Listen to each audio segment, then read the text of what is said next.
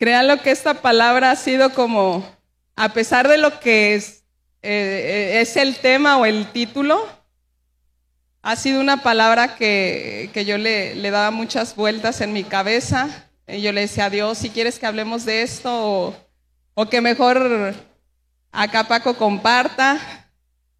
Pero al final, pues Dios me dio la paz y, creo que, es de Él. Amén. Entonces vamos a tomar la, mano derecha o izquierda del que tienes ahí al lado, de tu mana, de tu esposo, a derecha o izquierda, dale la mano. Nena, dale la mano de acá a tu bella y hermosa sobrina consentida. ¿Sí es la consentida o no? ¿Sí? Hoy, Daniela, eres la consentida. ¿Sí? Ok. Y vamos a, a pedirle al Espíritu Santo que Él sea en esta mañana, en esta tarde, que Él pueda estar hablando a nuestros corazones. Te damos la libertad, Señor, para que tú tomes el control de este día, de esta enseñanza, que tú pongas palabras, las palabras adecuadas en mi boca y que no solamente seamos oidores, sino también seamos hacedores, porque tú Anhelas y deseas, Señor, que tus hijos puedan levantarse y tomar el lugar de autoridad al cual tú les has llamado aún antes de la fundación del mundo. Yo sé que cada uno de los que están aquí, Señor, tú los has llamado con un propósito para estos tiempos. Levanta, Señor, levanta esta generación de jóvenes, de adultos, de niños, y que sea tu Espíritu Santo el que esté impactando cada uno de estos corazones. En el nombre de Jesús. Amén. Me gustaría este, ver, empezar con un video, no sé si, si es el video, ¿sí? Ok, entonces vamos a, a ver este video.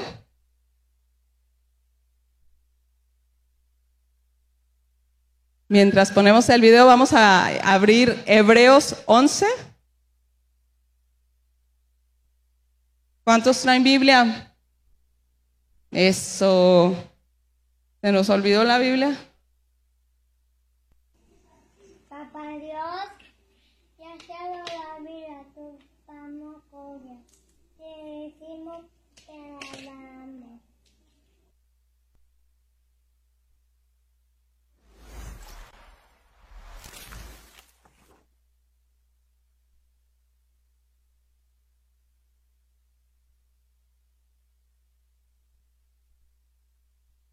Ok.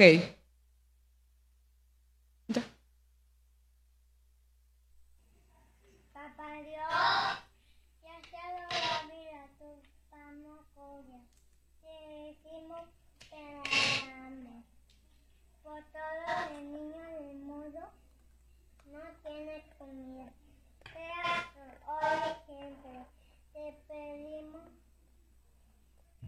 Y luego, amado mi Señor y Salvador. Amén y amén. Ay, papi. Ya más de la abuelita.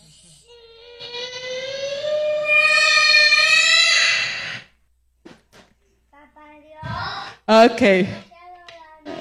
Este, son dos niños. No sé si, si escucharon bien qué estaban haciendo. Sí, que estaban dando gracias a Dios por los alimentos. Yo no sé si tú te identificas con esta, este, con esta, con este video, que muchas veces tú estás súper entrado orando, alabando a Dios, adorando, intercediendo por las naciones, y llega tu esposo, tu mamá, llega tu hijo, y ¡ah! nos enojamos, ¿verdad? Porque estoy adorando a Dios, estoy orando, estoy ayunando, estoy intercediendo y se te ocurre ofrecerme cosas. ¿Sí les ha pasado o no les ha pasado? O que están aquí bien entrados, ustedes colgados del ala del ángel, y ya te están jalando por acá y me está pegando, me está peleando. ¿Y qué haces? ¿Te bajas del trono de Dios? ¡Ah! Y yo cuando vi este video, al inicio me dio risa. O sea, porque el hermanito le trató de ayudar a terminar la oración y el más chiquito termina frustrado porque Ay, Santi, yo quería terminar. Y ya le, le, abarcó toda la, la oración. Y sabes, muchas veces nosotros creemos que por, al hacer ciertas acciones le estamos agradando a Dios. El hecho de creer tú que estás dándole gracias a Dios por los alimentos, pero simplemente estás haciendo una repetición de palabras vanas sin sentirlas y ni creerlas, tú crees que estás agradando a Dios. ¿Crees que sí sea de agrado lo que tú haces para Dios? No, sí. Jesús nos enseñó a orar, Jesús nos enseñó con su ejemplo a ayunar. Jesús, este, como decía ahorita este, mi esposo, de que todo lo que respire alabe al Señor, pero lo haces creyéndolo o lo haces por rutina. Del 1 al 10, ¿cuántas veces si lo haces creyendo que Dios es el que te está escuchando, lo que tú le cantas, lo que tú le pides?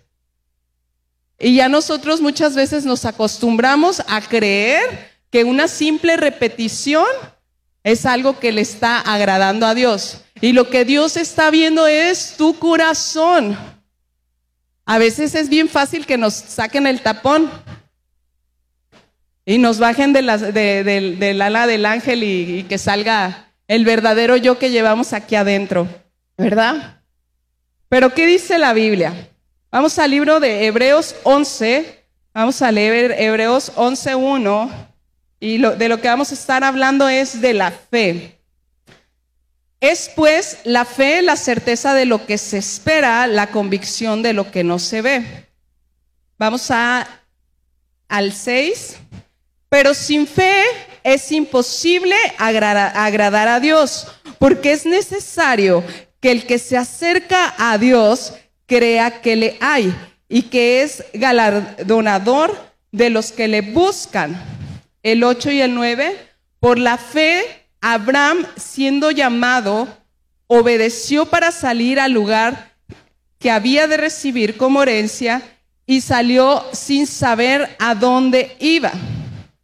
Por la fe habitó como extranjero en la tierra prometida, como en la tierra ajena, morando en tiendas con Isaac y Jacob, coherederos de la misma promesa. En el 17 y 18, por la fe, Abraham, cuando fue probado, ofreció a Isaac, y el que había recibido las promesas ofrecía a su unigénito, habiéndosele dicho, en Isaac te será llamada descendencia. Y por último vamos a leer el 33, que habla versículos antes acerca de hombres y mujeres de, de fe. Y termina así, que por fe conquistaron reinos, hicieron justicia, alcanzaron promesas, taparon bocas de leones, apagaron fuegos impetuosos, evitaron filo de espada sacaron fuerzas de, debilidad, se hicieron fuertes en batallas, pusieron en fuga ejércitos extranjeros. Todo esto se hizo con qué? Con fe. En pocas palabras, o en palabras más entendibles, porque ¿qué es fe? La certeza de lo que se espera, la convicción de lo que no se ve. ¿Qué es fe? Eh, ¿Y qué sería fe para ti? La certeza de lo que se... Vamos otra vez hasta que nos los aprendamos. Pero ¿qué es fe? Que tú en este caminar con Cristo, tú que has aprendido, tú que has visto que es fe. Fe es confianza y seguridad que siente una persona respecto a algo o a alguien. Y viene, la palabra fe viene del latín fides, que es lealtad. Ok, pásale, Vania. ¿Tú tienes fe que yo te puedo regalar algo? Sí. ¿Por qué? Porque ya me he regalado antes. Ok. Entonces, para Vania, ¿creen que le sea difícil que yo le diga, te voy a regalar este, la, la blusa que traigo? No, ¿por qué? Porque ya le he regalado. Ok, gracias. ¿Cuántos creen que yo te puedo regalar algo de lo que traigo aquí en la bolsa? A ver, pásale, nena, fuiste la primera.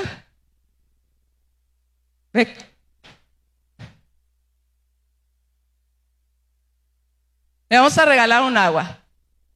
A ver, ah, dice que En la alabanza me deshidraté. se deshidrató. Ok.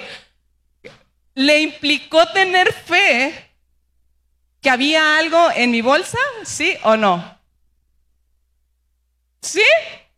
¿Ustedes cuando yo pasé no vieron que agarré un agua y que le eché? ¿No vieron? Ok. ¿Algunos sí vieron? Chantal sí vio. Chantal está en todo. Eso, Chantal. Ok. Pero si ella ya vio que, que, yo traía agua y que yo se la quiero regalar, esto no implica fe. ¿Verdad que no? Porque ella sabía, o tal vez algunos pudieron haber visto que había agua. Ten. Muchas gracias. Ok. ¿Tú crees que yo puedo dar algo más de lo que hay en mi bolsa? Sí. Ok, pásale, Nidia.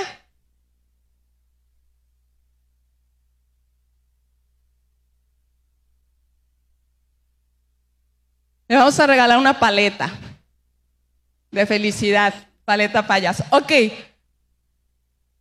¿Quién duda que yo no te pudiera dar algo? ¿Quién dudaría el decir, no, es que a mí no, porque no le caigo bien, no se lleva conmigo, no me saluda, no me, no me conoce? ¿Alguien dudaría? ¿Tú cómo te llamas? Se me va tu nombre, el que está atrás de Livni. ¿Alberto? Ok, Alberto, ¿tú dudarías que yo te puedo dar algo? ¿Por qué? Nunca te he dado nada. Pásale. ¿No quieres pasar? ¿No quieres algo? ¿O te da vergüenza? Ok, te da vergüenza. Entonces, tú dices que no dudarías que yo te puedo dar algo, ¿verdad? ¿Si dudas o no dudas? ¿No dudas? Bueno, como tú no dudas que yo te puedo dar algo, yo puedo ir contigo y te lo puedo dar, ¿verdad? Ok. Mari, pásale.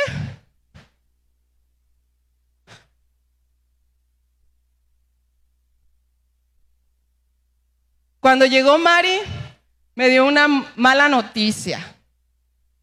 ¿Verdad, Mari? Se las que- pues no tan mala, pero sí medio mala, porque si a mí me hubiera pasado, sí, así, uh, ahorita les va a contar. ¿Quieren saber o no quieren saber? ¿Creen que les pueda contar o no? Ustedes que quieren saber, pero... a ver, Mari, cuéntanos qué te pasó. Pues al venir, pues no supe ni dónde dejé mi cartera. Pero pues todo fuera como esto, dinero. Ok, ella dice que salió con su cartera porque llegó y me dijo eh, que cuando camina ya no la siente. Entonces ella cree que se le cayó la, la cartera. ¿Cuánto se les ha caído dinero? ¿Y qué sientes cuando se te cae el dinero?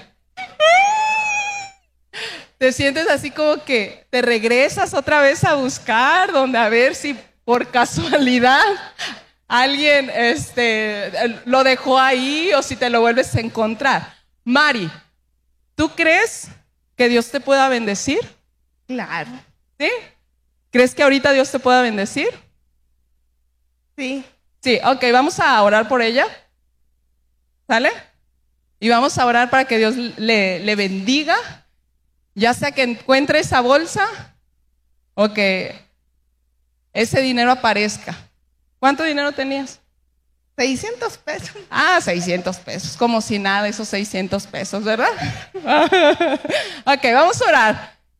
Padre, en esta hora yo te pido, Señor, que tú traigas bendición, que sobre y abunde en esta familia, Señor. Yo sé que tú has puesto en el corazón de Mari el deseo y el anhelo de agradarte, Señor. Que tal vez con sus ojos físicos ella pueda ver que algo de valor se perdió, pero yo sé que tú la quieres bendecir y tú la vas a bendecir.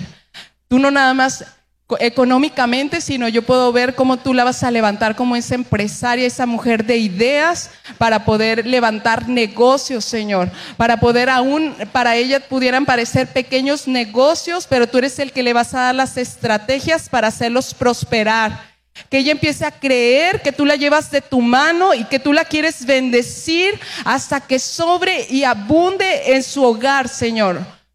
Gracias porque tú la has hecho una mujer que da. En el nombre de Jesús. Amén. Ok, Mari. Todavía no acabamos contigo. Espérate.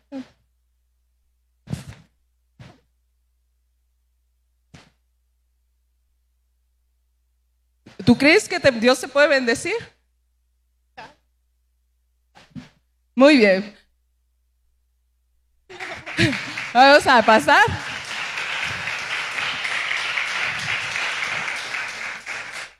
¿Sabes? El, el tener fe te lleva a accionarte. No puedes ser un hombre y una mujer de fe sin hacer absolutamente nada. Vamos al libro de Gálatas 3, 7 y vamos a estar hablando del padre de la fe. ¿Tú sabes quién es el padre de la fe? Abraham. Sabed por tanto que los que son de fe, estos son hijos de Abraham. En Santiago 2.23. En Santiago. Ah, ¿verdad? No, Santiago 2.23. Dice, y se cumplió la escritura que dice, Abraham creyó a Dios y le fue contado por justicia y fue llamado amigo de Dios. Vamos a volverlo a leer todos juntos. Una, dos, tres.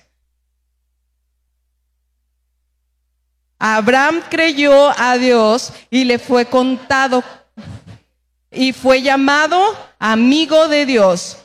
¿Por qué Abraham fue llamado amigo de Dios? Por su fe. Ok. Conocemos la vida de Abraham y si Abraham fue llamado amigo de Dios, a mí me gustaría hacerte la pregunta, ¿cómo tú eres conocido en los cielos? ¿Serás amiga de Dios? ¿Serás amigo de Dios?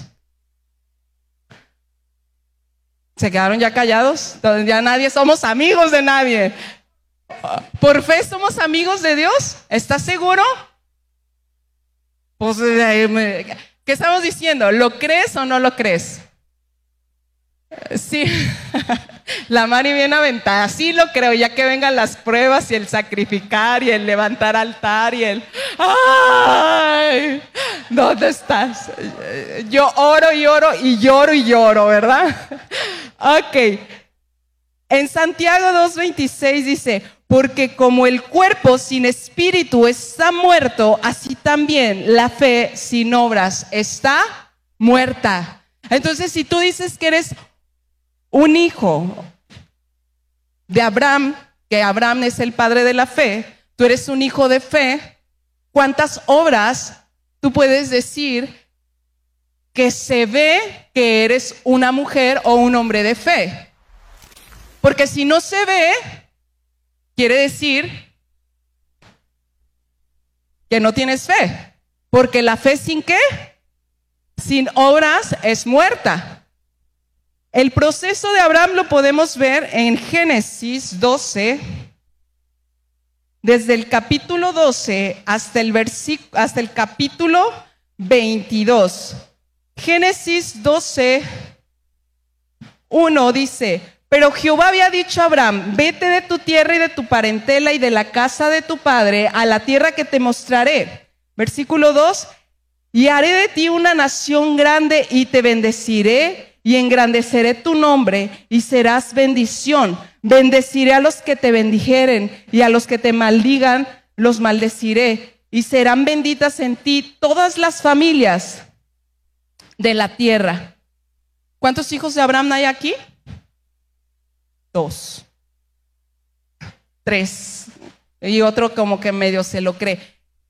Esta promesa, esta promesa que Dios le estaba haciendo a Abraham, no solamente estaba llegando a lo que era Abraham, estaba llegando a sus generaciones, a su descendencia. Tal vez tú no provienes directamente de un lin- linaje judío, pero cuando tú le crees a Dios, tú te injertas en el árbol genealógico de lo que es Jesús. ¿Y de dónde proviene Jesús? ¿Del linaje de quién? De Abraham. Entonces, Dios te está diciendo, pero Jehová había dicho a Jordi, Jordi, vete de tu tierra y de tu parentela y de la casa de tu padre a la casa que te mostraré y haré de ti una nación grande y te bendeciré y engrandeceré tu nombre y serás bendición, Jordi. Bendeciré a los que te bendigan y a los que te maldigan los maldeciré y serán benditas en ti todas las familias de la tierra. ¿Lo crees, Jordi? ¿Lo crees? ¿Que tu familia va a ser bendecida porque tú le has creído a Dios? Sabes, muchas veces leemos y realmente no lo creemos. Porque cuando tú lo crees, tú lo vives. Y cuando tú pasas por cosas, no lo ves como una maldición, lo ves como una bendición. El primer paso que tuvo que hacer Abraham, Dios lo llama y le dice, salte, deja todo. ¿Cuántos se han mudado de una ciudad a otra? Ok, Cata de un país a otro, mi mamá de otra ciudad a otra. Y cuando tú te mudas de un lugar a otro, dejando tu familia, dejando tus amigos, dejando tu, tu casa, tu comodidad, tu iglesia, cuando tú haces eso, ¿cómo lo haces? ¿Crees que tú, ahorita en este momento, que Dios te diga, Marisabel, tú dices que eres una mujer de fe, sal de Tepic y vete a la tierra donde yo te mostraré? No te vas a ir a Guadalajara, te vas a ir a donde Dios te va a mostrar, porque tú dices, ah, pues a Guadalajara, porque allá en Guadalajara pues está mi otra hermana y pues ahí, ¿verdad? Entre hermanas pues nos apoyamos. Y no es así. Cuando Dios te dice, sal y deja todo, es un proceso que te estás desarraigando de tu, de tu familia, de tus raíces. Para Abraham no fue fácil. ¿Por qué creen que se llevó a Lot? Ay, es que Lot estaba solito. Dios le dijo, deja todo. ¿Y qué se llevó?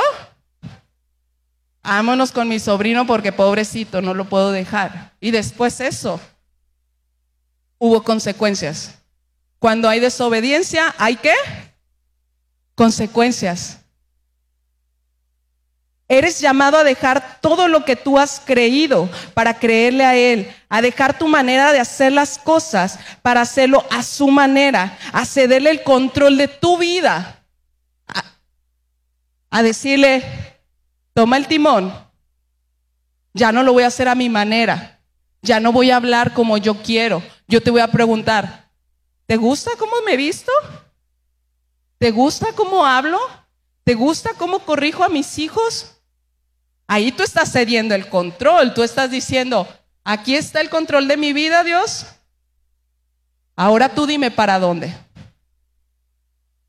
Y ese proceso, yo creo que aquí todos hemos dado ese paso.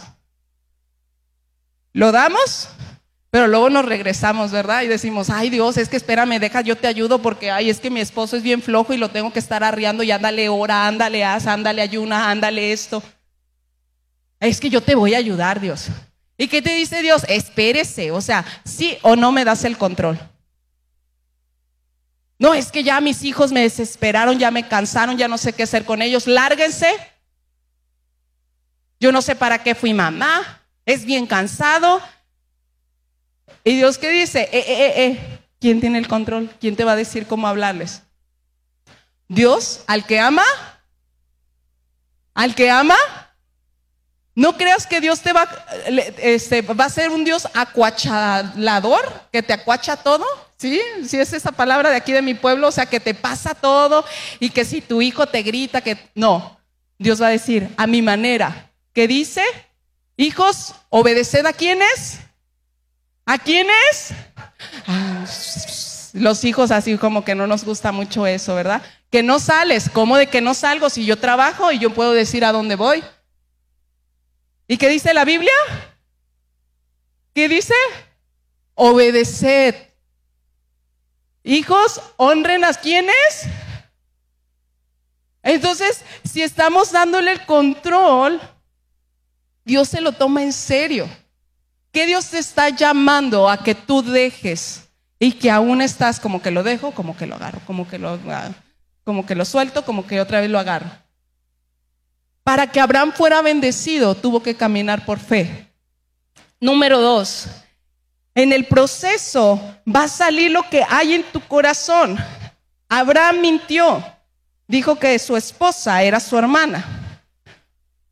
No dejó al 100% su parentela, se llevó a Lot, creyendo él que él lo podía ayudar.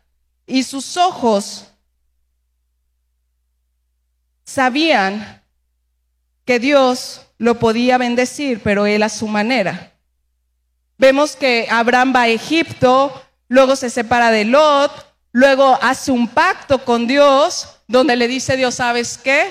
Tienes que hacer una circuncisión. Es una marca que va a quedar en que yo soy tu Dios, en que yo soy tu dueño. ¿Y qué hizo Abraham? Aún a sus ochenta y pico de años, agarró a su hijo Ismael y agarró a todos sus siervos. ¿Y qué crees que hizo? Lo circuncidó. La edad recomendable para circuncidar a una persona es a los ocho días de nacido. Imagínate un viejito circuncidado. Yo no sé si sea más doloroso la circuncisión o la vasectomía, pero yo déjenme les cuento una, una historia que parece chiste, pero fue realidad. Que estaba yo en, un, en una comida y llegó un, un, un amigo de mi esposo y yo lo veo caminar así. Entonces, como mi hermana, no sé si saben, hace unos meses, su perra la, la, fueron a caminar a la loma y la perra la, tiró a mi hermana y ha estado en rehabilitación su, su pie.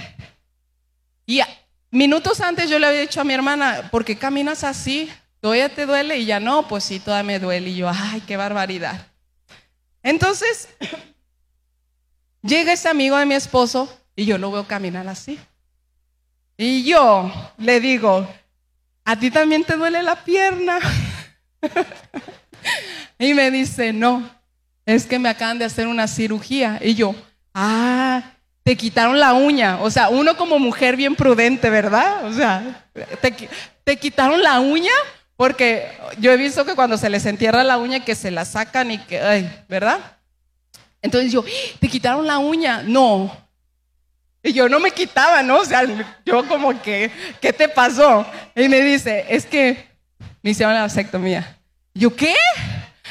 ¿Yo estoy qué? Me hicieron la vasectomía y yo, ah, ah, bueno.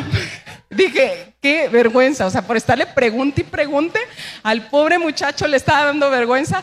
Y yo todavía, ¿qué te pasó? ¿Y cómo te pasó? Ay, no, dije, Así es que imagínense a Abraham en esa edad y hacerle la circuncisión. Fue algo que le dolía. Le dolió dejar su tierra, su parentela, sus comodidades. Le dolió ir a una tierra donde era una tierra idólatra. Egipto era una tierra que no adoraba a Dios. Le duele separarse de Lot pero él va caminando, va creyendo en lo que Dios le estaba diciendo. Le duele físicamente el hacerle el proceso de la circuncisión. Después de eso, intercede él por Sodoma y Gomorra porque en ese lugar estaba viviendo Lot. Después empiezan a tener problemas familiares porque no sé si ustedes se acuerdan, que a veces las esposas metemos la pata bien gacho y no creemos, dudamos. Y dice Sara, yo ya estoy vieja, yo creo que Dios se equivocó y con quien te va a dar un hijo va a ser con mi sierva. Entonces, ayudémosle a Dios. Agar, aquí está este mi esposo y haznos el favor pues de prestarnos tu vientre. Y pasa eso. Abraham obedeció. Y tú te puedes decir, ¿cómo yo le pudiera? Pero en la desesperación a veces actuamos de una forma que no pareciera que le creemos a Dios. Y en ese proceso, Cuando nace Ismael, Ismael y Agar le empiezan a hacer desprecio a Sara y le dice, ¿sabes qué? Yo no quiero estar con ella. Así es que échalos. Y Abraham agarra a Agar, agarra a Ismael y le dice, bien pueda, váyanse de aquí. Y se fue. Ahora imagínate qué sintió el corazón de Abraham, porque amaba a Ismael, era su hijo. Y tú puedes ver que para llegar a ser llamado amigo de Dios, en la Biblia no encontramos a otra persona que Dios le dé el título de amigo. Tuvo que pasar por un proceso donde fue moldeando su temperamento, sus ideas. Porque tú crees que cuando le dice a Lot, izquierda o derecha, el valle verde, frondoso y bien dado, al lugar desértico, árido, ¿a dónde te irías tú? a trabajarle en sembrar, en tener el ganado, ¿qué lugar escogerías? Pues el verde. No somos ni ganaderos ni agricultores, pero sabemos que lo verde es vida. Y él estaba cediendo, estaba en su proceso y así como el, fin de semana mi esposo hablaba de los procesos, los procesos no son de maravilla, de color de rosa, de florecitas.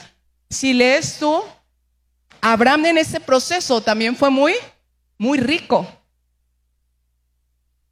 Y era una persona que sabía levantar altares. Desde que él salió, él dice, vamos a levantar un altar para decir, Dios, sé tú el que me diriges.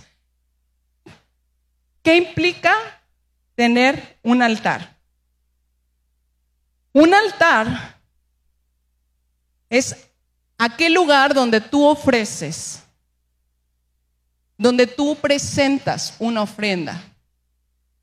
¿Por qué creen que le llamamos aquí el altar? ¿Qué ofrecerán? ¿Qué ofreceremos o qué ofrecerán? ¿Adoración? ¿Sí será cierto, chicos? ¿Que ofreceremos eso? chicos que se suben a, ofrecer, Gali, Aime, Jesús, Cristian, Gael, Maite, la la la, la la la, la la la. ¿Sí será ese un lugar donde tú te sacrificas? Ay, no, pues ellos los de la alabanza, nosotros nos salvamos. O sea, ya que se hagan bolas los de la alabanza, sí, sí o no. Pero tú también, como hijo de Abraham, ¿Qué tipo de altar estás levantando en tu diario vivir?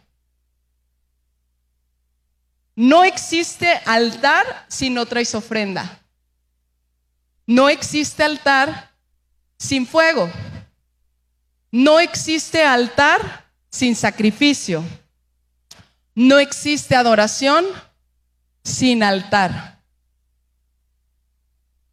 No existe altar sin ofrenda. Y rápido tú dices, ah, ya me va a pedir dinero. No, no te voy a pedir dinero. Porque aquí la ofrenda pues es dinero. Pero ¿qué es que tú ofreces? ¿Qué tú ofrendas? ¿Qué tú das? ¿Qué tú das en tu escuela? ¿Qué tú das en tu trabajo? ¿Qué, qué tú das en tu familia? ¿Qué estás ofreciendo? Así como el niño viene entrado en su oración, pero nada más te habla la esposa y ya... Es que estaba orando me desconcentras. ¿Qué estás ofreciendo? ¿Qué fuego es el que se está, está consumiendo lo que tú le ofreces a Dios? Un sacrificio, un, un lema que escuchábamos esta vez que estábamos en México. Un sacrificio no puede ser aquello que no te duele. Si no te duele, no quiere decir que es sacrificio. ¿Cuántas mujeres han usado zapatillas de aguja del 12, del 10, del 14? Ok. tráetelas el próximo domingo y vamos a, ah, no, vamos a danzar y vamos a cantar la de danzando en el desierto. ¿Crees que eso sea un sacrificio? Sí, ¿por qué? Ah, porque te duele. Hombres, ¿a ustedes qué les duele?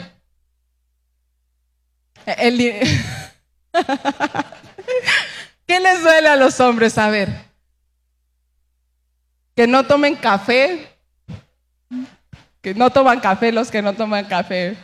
Pero las de las zapatillas del 12 y 14 me dijeron que no. Pero si tú estás creyendo que le estás haciendo un sacrificio a Dios, necesita dolerte. Que dice, ¿sabes qué? Me invitaron a una fiesta, me invitaron a la playa, pero me toca dar clases con los niños. ¿Qué te duele? ¿Irte a la playa o venirte a dar clases? ¿Qué te duele? ¿Ir a la playa? Ah, en diciembre, hermana, en diciembre. ¿Qué les duele? ¿Irse a la playa o venir a dar clases? Venir a dar clases. Te toca estar en la oración. Ay, pero vinieron familias de Estados Unidos. Y es que, ay, no, pues es que yo eh, voy a ver qué me trajeron de allá. Y pues, ¿qué te duele? ¿Venir a dirigir la oración o irte con la familia de Estados Unidos? ¿Qué te duele? ¿Llegar temprano o quedarte dormido otro ratito? Si yo te dijera que el próximo domingo, el que llegue primero, le vamos a dar 10 mil pesos. Y a las 5 de la mañana ya estoy aquí. Que nadie me gane esa bendición, ¿verdad? Ahí sí podemos llegar temprano, ¿verdad? ¿Sí me crees que te puedo dar 10 mil pesos? ¿Sí? Eh, Dice Marieli, sí, yo vengo, yo vengo. El sábado aquí, desde la, este, la noche, va a ser pijamada. Pero sabes, nos hemos olvidado. Y yo sé que el que pagó el precio y el más grande sacrificio que ha habido es el sacrificio que Jesús hizo por nosotros. Pero creemos que el hecho de que tú, cuando tú le sueltas el control de tu vida, no te va a doler. Sí duele, porque estás en un estuche de carne y hueso, que a la carne le gustan los pasteles, a la carne le gustan los tacos, a la carne le, le gustan los mariscos, a la carne le gusta dormir. Y cuando tú dices, me abstengo, voy a ponerme a ayunar. Y es cuando más te ofrecen cosas y tú dices, rayos, sea, ofréceme esto mañana, ¿no? O sea, ahorita estoy ayunando de pasteles y, y mañana no, dame pastel. Pero Dios aquí es en ese momento donde Dios está viendo tu corazón, en donde tú le estás creyendo y estás diciendo, yo creo porque te estoy obedeciendo, yo creo y yo voy a avanzar, no veo lo que yo quiero ver, veo oscuro, veo crisis, veo necesidad, veo problemas, veo mis hijos desinteresados por ti. Pero yo te voy a creer. ¿Qué quieres? ¿Qué quieres que yo haga? ¿Qué quieres que yo sacrifique? Porque mientras no te duela, aún en el ejercicio dicen, si no te duele, no sirve. Si no te duele lo que tú estás haciendo por Dios, lo que tú te estás desviviendo por Dios, realmente no es un sacrificio. Y sin sacri- sin- si no existe ese sacrificio, no vas a poder llegar al, al grado de ser llamado amigo de Dios. En Génesis 22, 1 al 3, vamos a leer. Génesis 22.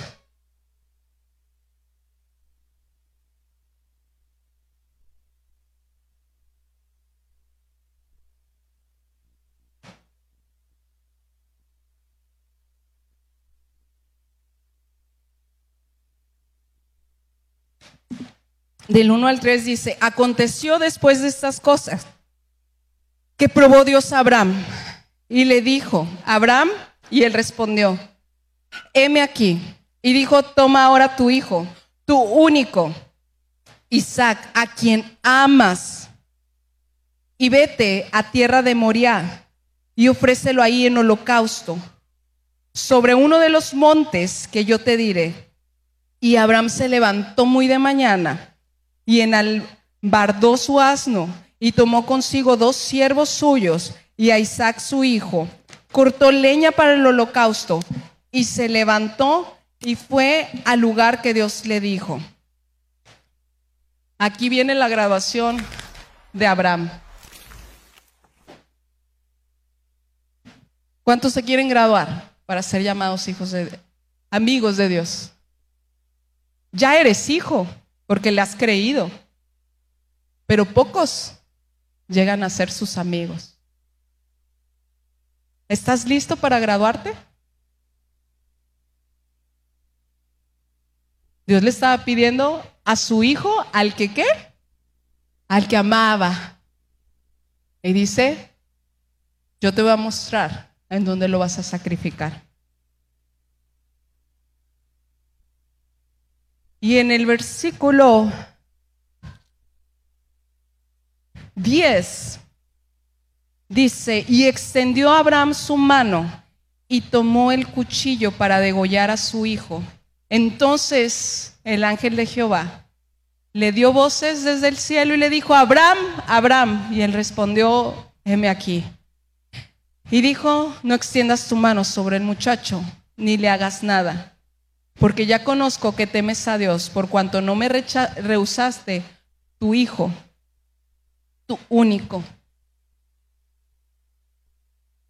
Yo no me imagino esos momentos donde Abraham ya estaba a punto de, de hacerlo de una forma consciente, porque el muchacho no era un bebé, aun si fuera un niño. El niño está consciente que el cuchillo corta, ¿verdad? Y si te lo ve que se lo vas a enterrar en el pescuezo, pues va a decir que tiene mi papá. Entonces Isaac sabía que él era el sacrificio. Y en ese momento Dios le dice, alto, has creído. Porque si tú lees la historia, dice, espérenme aquí porque volveremos, vamos a ir a adorar y regresamos. Él creía que Dios, si Abraham se le iba el cuchillo y lo mataba, Dios tenía el poder para levantarlo. Y sabes, haciendo esta enseñanza, algo que me impactó tanto, que en ese lugar, en ese preciso lugar donde Abraham estaba siendo graduado, era más adelante donde David hizo un censo y la mortandad se empieza a desparramar porque Dios le dijo, mal has actuado, escoge y escogió que, que Jehová fuera el que corrigiera, castigara en vez de caer en manos de los enemigos y empieza una mortandad en Israel. Y en ese en un monte el ángel se detiene y David va y le dice le dice a Ornán, "Véndeme este monte." Y Ornán le dice, "Te lo regalo, porque este eres el rey, tómalo." Le dijo, no voy a ofrecerle nada a Dios que no me cueste. Y en ese mismo monte, años atrás, Abraham era el mismo monte donde él iba a sacrificar a Isaac. Ese mismo monte fue donde la mortandad se detuvo. En ese mismo monte fue construido el templo de Salomón. En ese mismo monte fue crucificado Jesús. En ese mismo monte. Porque sabes, cuando tú levantas un altar, Dios se la toma en serio. Y Dios sabía que Abraham estaba tan seguro de ofrecerle a lo que más amaba en toda su vida para decirte lo ofrezco. ¿Qué es lo que más amas? ¿Qué tan dispuesto estás para darlo? No me lo vas a dar a mí.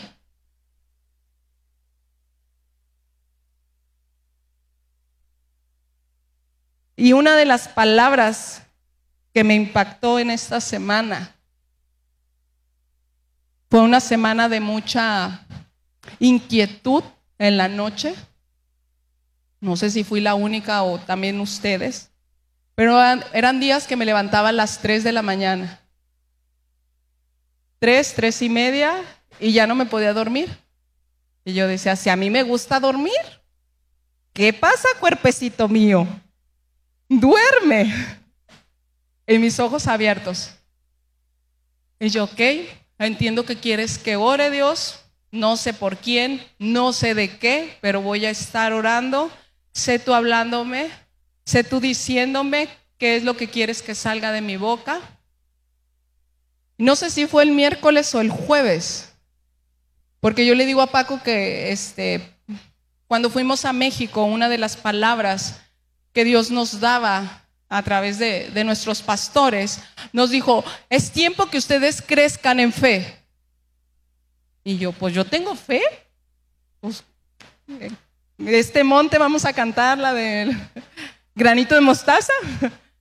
Y yo, bueno, y esa palabra, o sea, la traí en la mente y en esta semana me gusta ver enlace, prendo enlace, está la maratónica y ¿sabes cuál era el lema?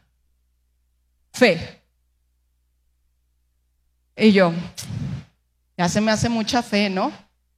Bueno, pues Estamos en lo del discipulado. Dije, me voy a preparar para ver cuál es el tema. ¿Sabes cuál es el tema del próximo martes? Fe. Establecidos en fe.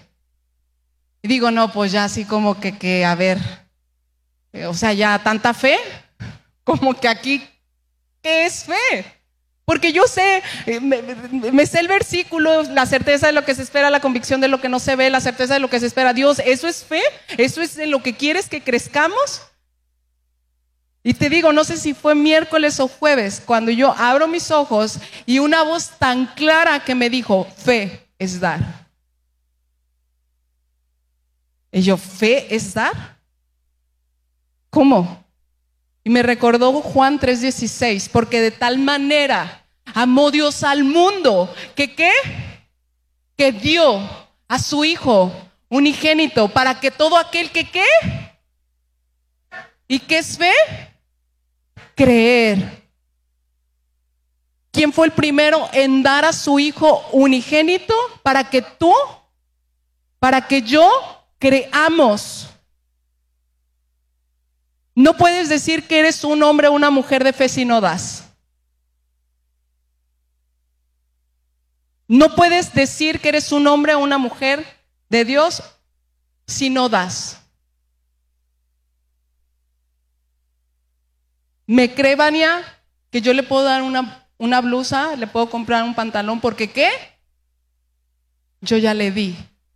¿Me puede creer, Alberto? Que le puedo regalar otro dulce porque yo ya le di. ¿Me puede creer Mari que le puedo volver a bendecir? ¿Por qué? Ya di. Cuando Dios me dijo eso aquí en mi oído, Dios nos lleva a crecer en dar. ¿Cuántos están listos para dar? Ninguno. ¿No estamos listos para dar? No te voy a pedir dinero. O sea, guarda la, la, cartera y la bolsa porque no te voy a pedir dinero. Puedes dar de tu tiempo, puedes dar un abrazo, puedes dar palabras de amor, puedes dar un detalle en foto, puedes dar una clase, Papás, ¿cuántas veces se nos ha dicho favor de traer un refrigerio saludable? Y los maestros llegan y ¿qué, creen? Que no hay fe. ¿Por qué no hay fe? Porque se te olvidó, porque no te preparaste. ¿Para quiénes? ¿Para tus? Porque no, ay, es que no tenía dinero, ay, es que no tenía que darles. No te están diciendo, mira, yo a veces llegamos corriendo a la tienda a comprar sabritas. Yo sé que las sabritas no son saludables, Pero es mejor llevar algo a no llevar nada. Y es mejor que alguien lleve algo y pueda compartir a alguien que no traía.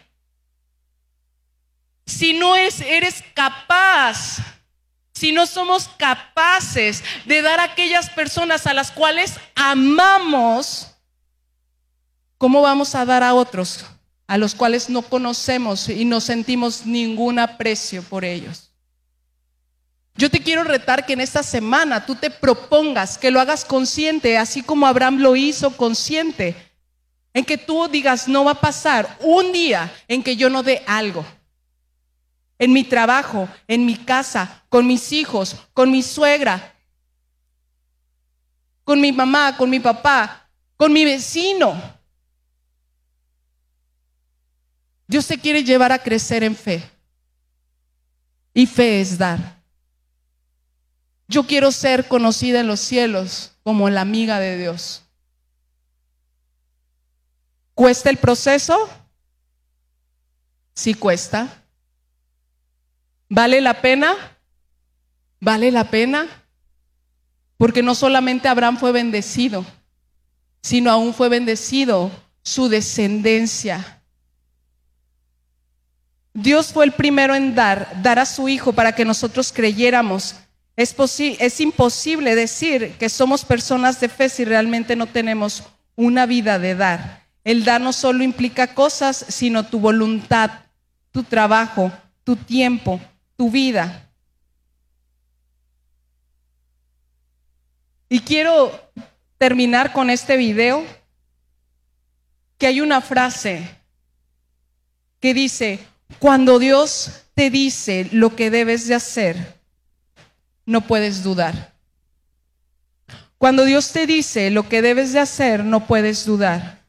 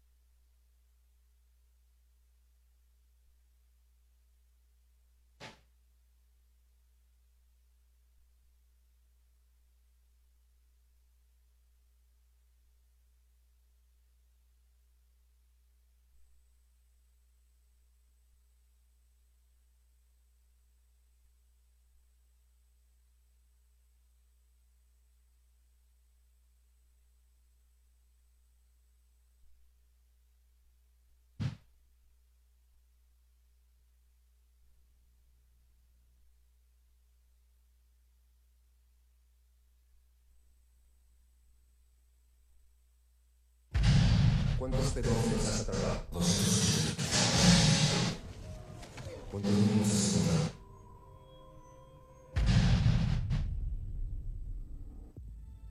Este es crimen internacional con más rápido crecimiento que el mundo visto. Ya ha sobrepasado el tráfico ilegal de armas y pronto sobrepasará el tráfico de drogas.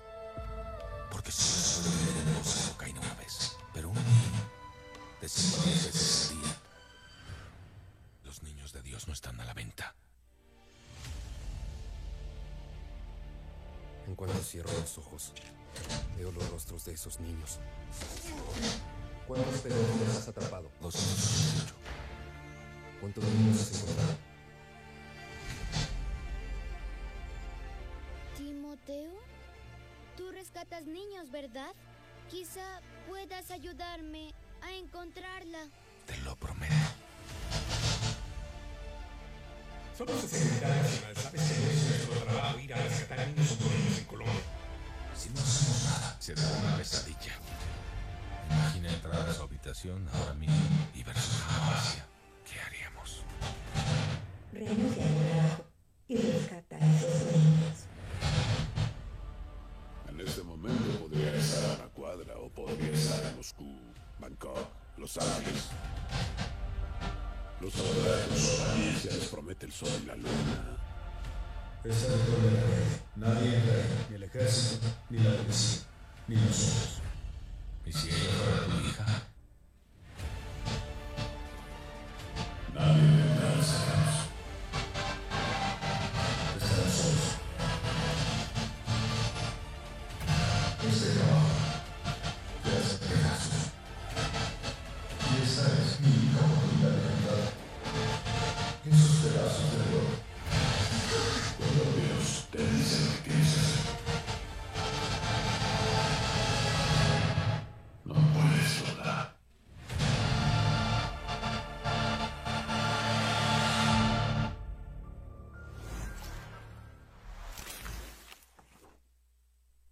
Sabes, esta película está casi por salir. Y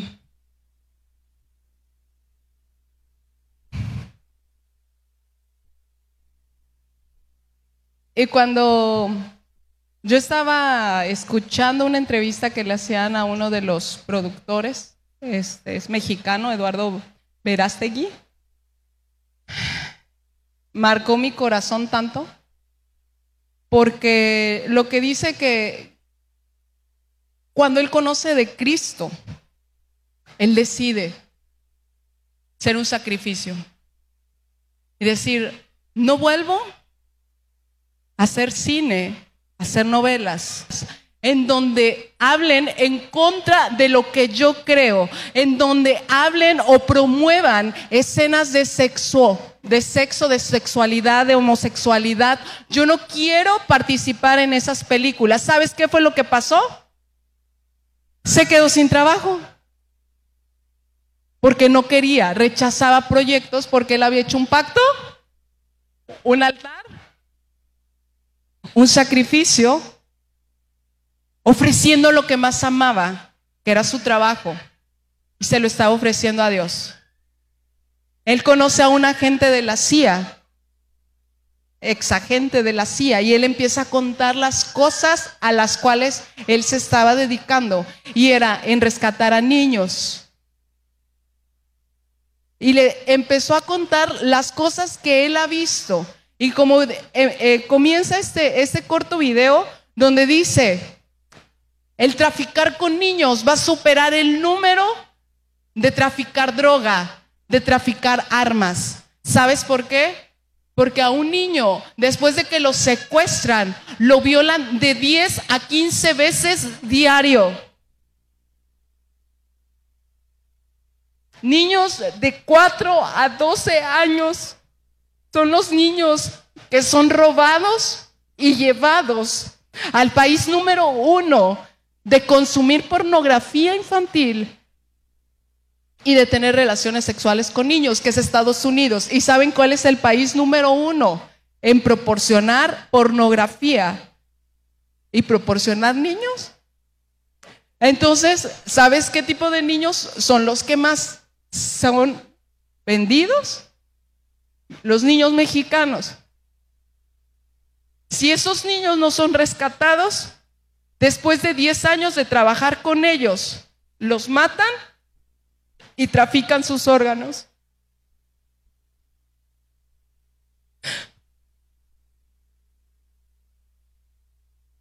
¿Sabes? En los últimos tiempos la maldad iba a ir en aumento. Y tú puedes decir, siempre ha habido maldad, siempre ha habido gente mala. Pero en el momento en que se meten con gente inocente, con niños inocentes, es ahí donde la maldad ha sobrepasado. Y todo eso está a la vista de los ojos de Dios. Para poder lograr hacer esta película y, y tenemos ahí un proyecto en puerta de queremos rentar una sala de cine para que ustedes puedan invitar a gente que no conoce de Dios y Dios pueda tocar sus corazones. Tardaron ocho años y ese proceso fue un proceso donde el que le había creído a Dios y el que había caminado, dice, yo empecé a dudar, porque la empresa que me había comprado la película fue Fox. El canal Fox iba a pasar una serie, iba a pasar un documental y me iba a apoyar para poder hacer llegar esta película al cine. Cuando se pone en marcha la película, que actores, no cualquier actor está en, gracias, en, la película, sino que él decidió que fueran los mejores actores. El protagonista es Jim Ca- Carabiel, o no sé cómo se pronuncia, que es el que hizo La Pasión de Cristo. Otra persona, cuando él hace la pasión de Cristo, él decide en ese momento entregarle su vida a Dios y decir lo mismo que Eduardo Verástegui. Yo no vuelvo a participar en una película, en una novela que afecte lo que yo creo. Fox compra la película y, él tenía un amigo y le dice, ¿sabes qué? Vamos a echarle ganas, va a salir, pero ¿qué crees? Disney compra a Fox. Y dice Disney, esa película, ese documental, esa serie no sale porque no, no se va a vender. Compañías como Netflix, Amazon, le empiezan a decir, esa película va a ser un fracaso, no puedes. Expertos le empiezan a decir, date por vencido, nadie te quiere apoyar. Y dice, y ahora yo entiendo que yo tuve que pasar por ese proceso para darle la honra y gloria de que ha sido un éxito, no por los expertos, sino porque Dios está conmigo. Y sabes, Dios quiere levantar guerreros en fe que caminen decidiendo dar su vida misma en obediencia a Dios. No será fácil, pero confiando que Él es el que tiene el control de tu vida. En Hebreos 11, 33, esos guerreros que por fe conquistaron reinos, hicieron justicia, alcanzaron promesas, taparon bocas de leones, apagaron fuegos impetuosos, evitaron filo de espada, sacaron fuerzas de debilidad, se hicieron fuertes en la batalla, pusieron en fuga ejércitos extranjeros. Esos guerreros Dios quiere levantar en este tiempo. Dios te quiere levantar a ti y a mí, a que tú no solamente estés viendo por tu vida, tú y yo podemos hacer mucho más. Tal vez no tenemos herramientas para hacer cine, pero podemos agarrar y doblar nuestras rodillas por nuestros hijos, por nuestros vecinos, por niños que han sido secuestrados y que tú no sabes el sufrimiento que ellos están pasando en estos momentos. Y nosotros como iglesia no estamos creyendo, no estamos dando de lo que tenemos.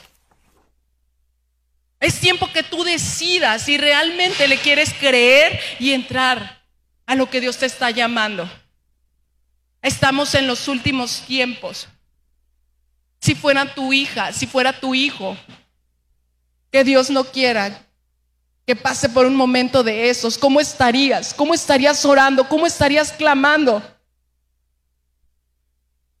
Si fuera uno de los niños que están allá arriba, ¿tú cómo estarías? ¿Qué estarías pidiéndole a Dios? ¿Qué tan dispuesto tú estás en sacrificar tu vida y decir, ¿sabes qué? Aquí estoy, Dios. ¿Qué quieres que haga? ¿Qué quieres que dé? ¿Qué quieres que me levante, que ore, que ayune, que haga, que dé, que camine creyéndote. Es triste y es conmovedor, pero sabes, el mal triunfa cuando los buenos callamos. El mal triunfa cuando los buenos callamos. El mal triunfa en tu trabajo, el mal triunfa en tu escuela, el mal triunfa en tu círculo de amigos cuando tú te callas y no dices nada. Que a pesar de que tú escuchas las perversidades que están hablando y no dices nada. Y es tiempo que esos guerreros en fe se levanten creyéndole a Dios. Creyendo que Dios te puede usar a ti que si vas a impactar a uno, a uno solo, por un solo pecador, Dios hace fiesta. ¿Cuánto más que tú y yo estemos en el común acuerdo y empezar a hacer algo por esta generación. Hemos escuchado las barbaridades que quieren salir en los libros de la SEP, libros gratuitos. ¿Y qué estás haciendo? Compartir el video y punto. ¿Qué más estás haciendo? ¿Estás orando por la educación de tus hijos? ¿Estás alertándolos? ¿Estás pidiéndole a Dios que Él sea el que los cuide? Va a haber momentos en que tú como papá y como mamá no vas a poderlos cuidar. El único que puede hacerlo es Dios. Así es que yo te quiero invitar a que si tú estás decidiendo creerle a Dios y levantarte como ese guerrero, esa guerrera, que tú puedas levantarte en tu lugar y decir, aquí estoy Dios. Lo poco, lo mucho que yo pueda hacer, quiero hacerlo. Y cree lo que Dios te va a empezar a decir qué hacer. Cierra tus ojos.